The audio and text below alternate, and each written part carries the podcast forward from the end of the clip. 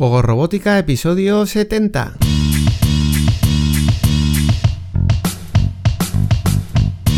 Bienvenidos a Juego Robótica, el podcast en el que hablamos de robótica educativa, iniciación a la programación, aplicaciones para docentes, entornos de programación para niños y en general todo lo que tiene que ver con despertar la curiosidad de los más jóvenes por la programación y la tecnología para que se conviertan en creadores y no en meros consumidores.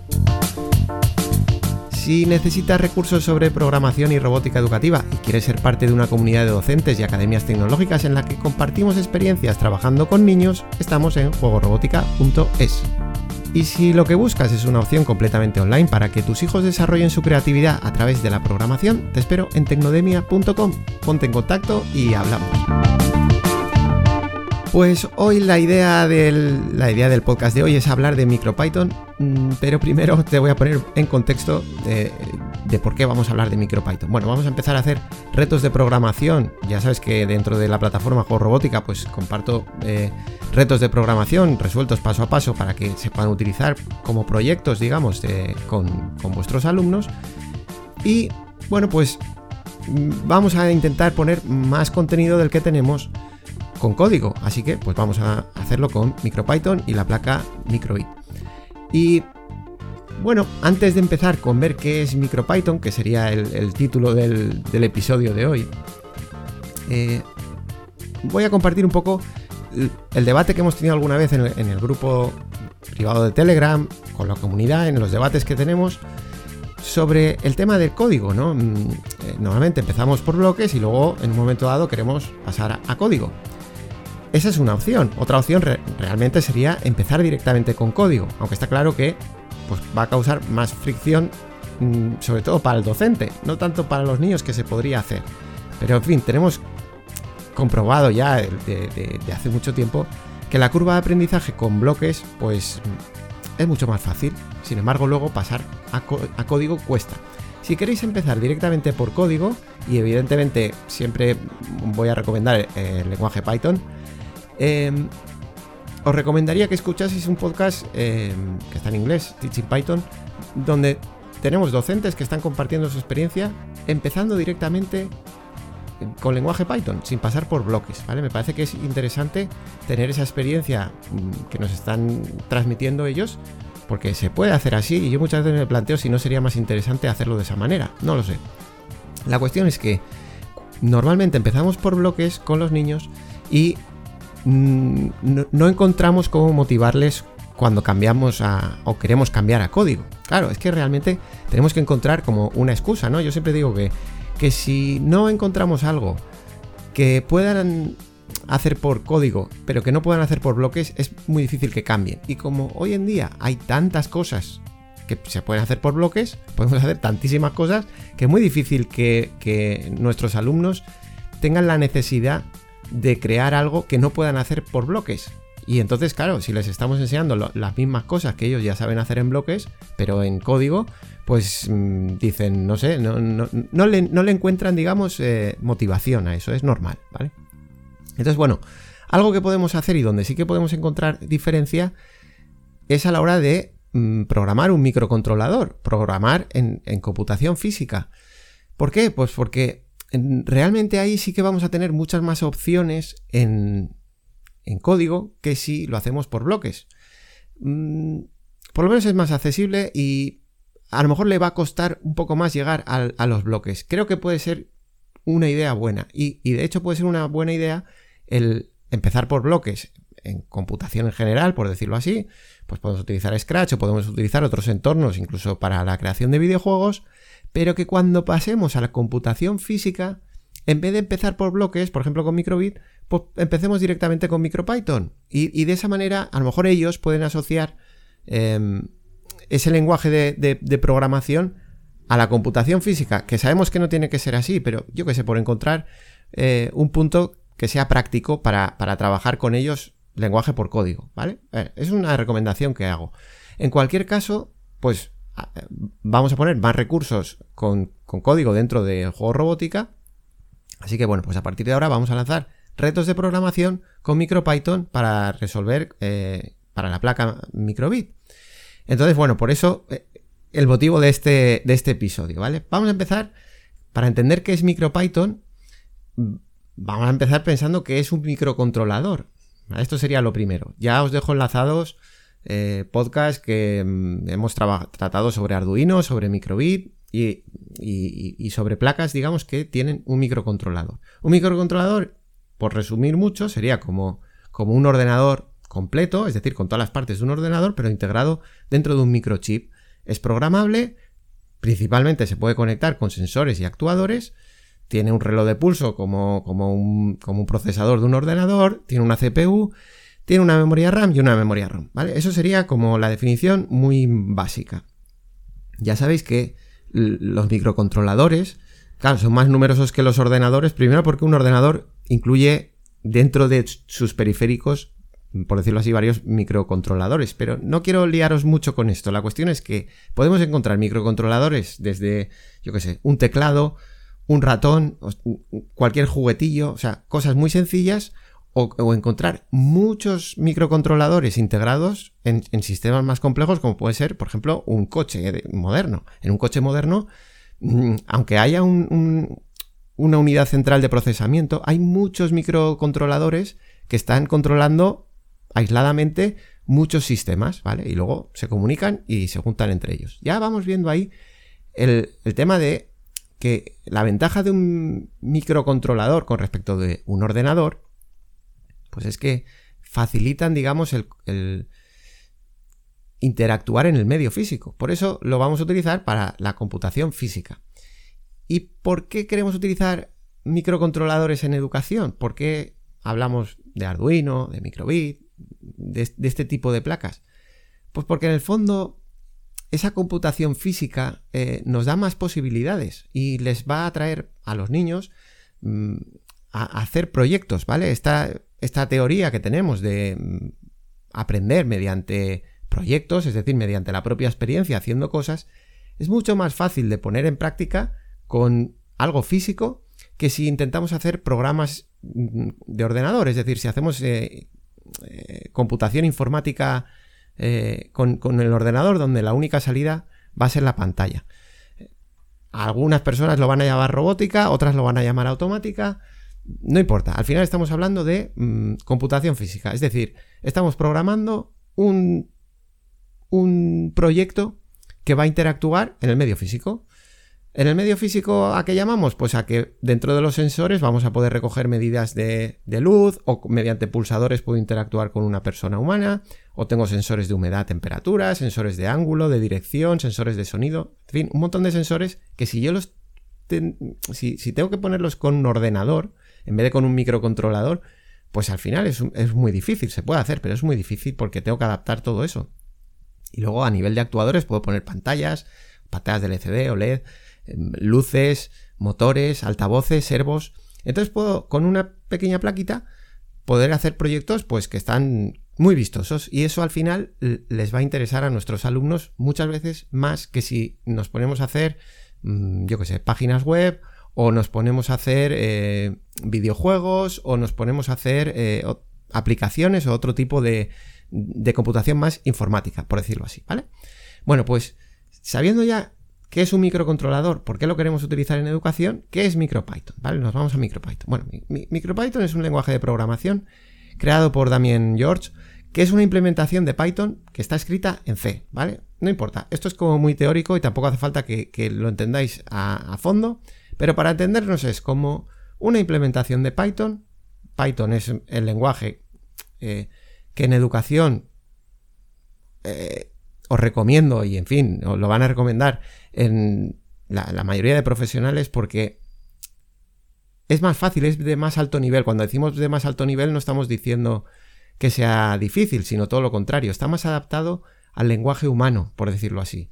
Em, pues por ejemplo, los microcontroladores, cuando yo estudié, los estábamos programando con ensamblador. Igual que se hacía con ensamblador Em, pues videojuegos a lo mejor para Spectrum o para aquellos primeros ordenadores.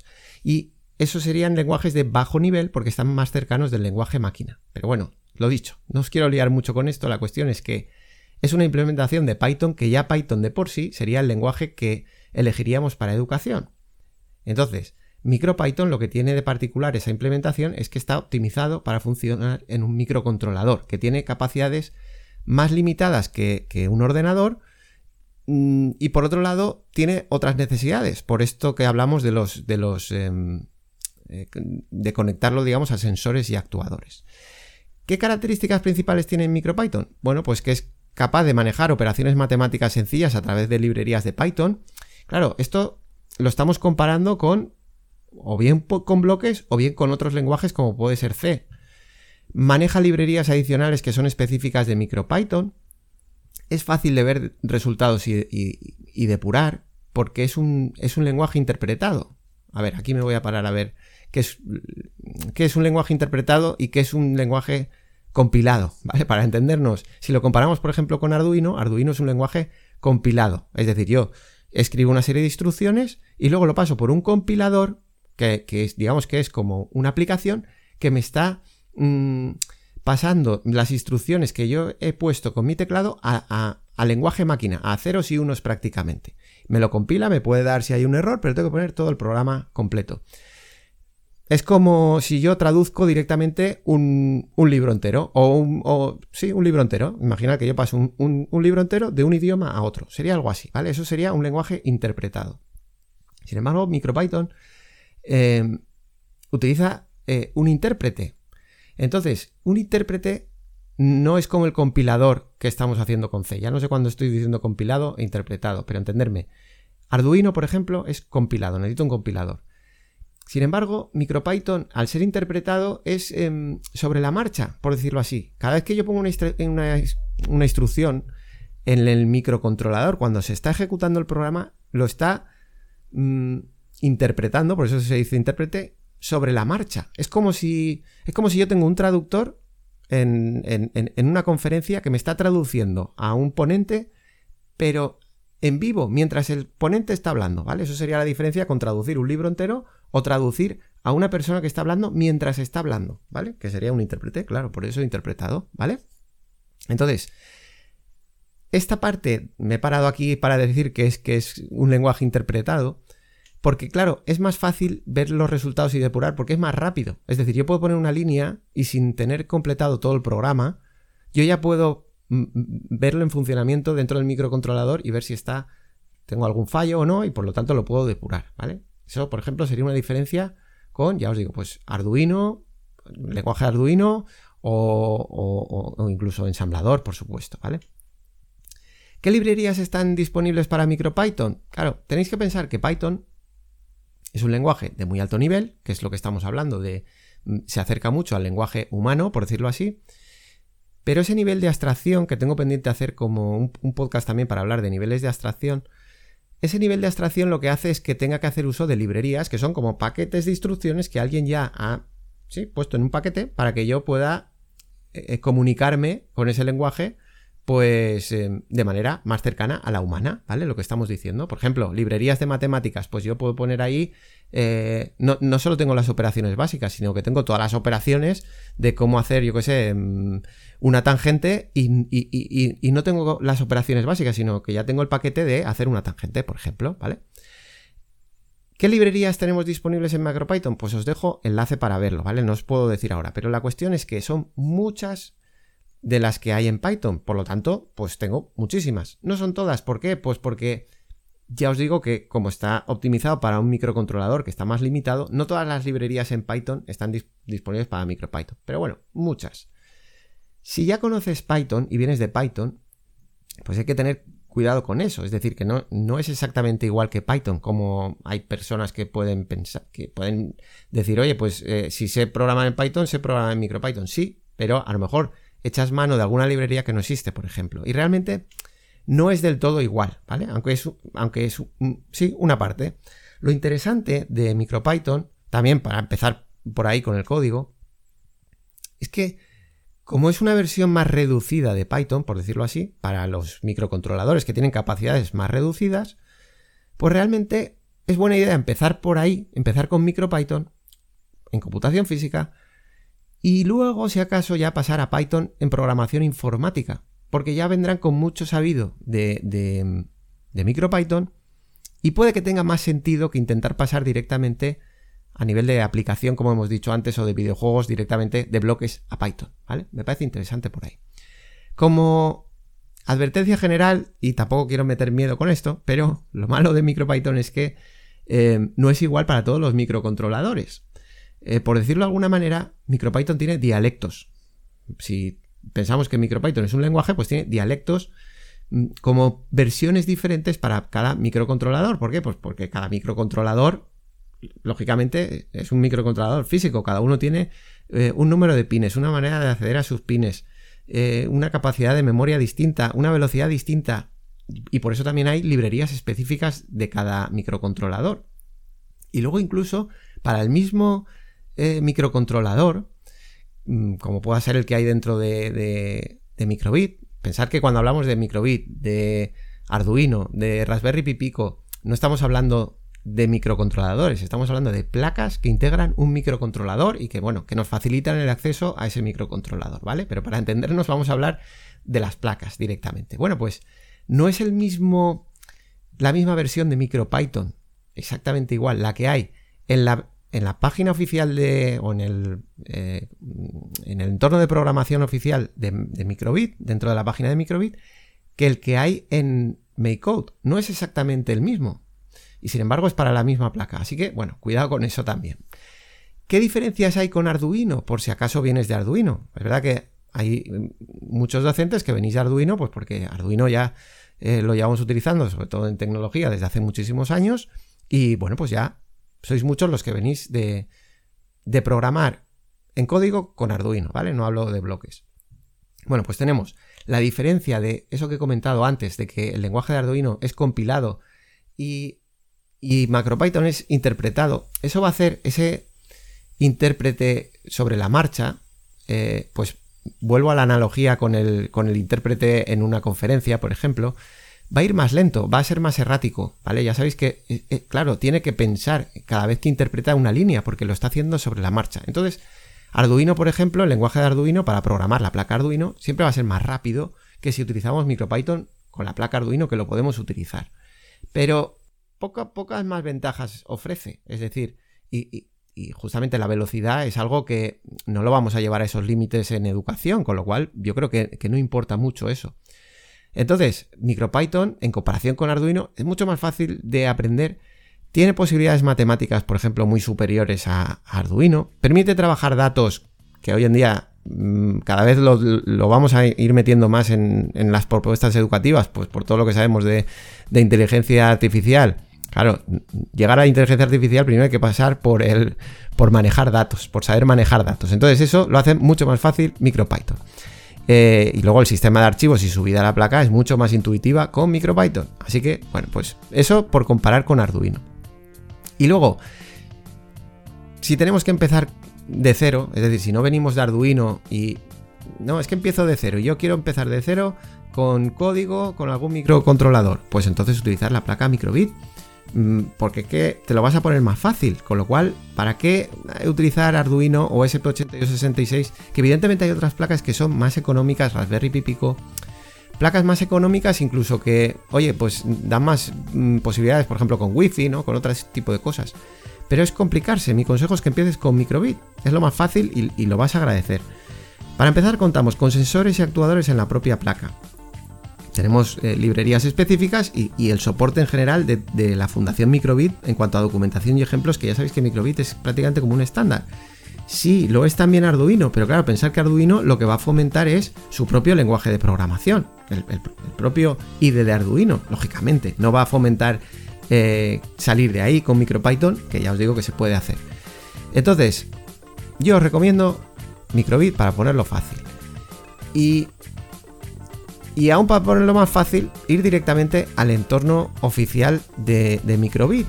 Hace unos años podíamos estar hablando de Mu, o podíamos estar hablando de Tony, podíamos estar hablando de otros entornos de programación para utilizar MicroPython.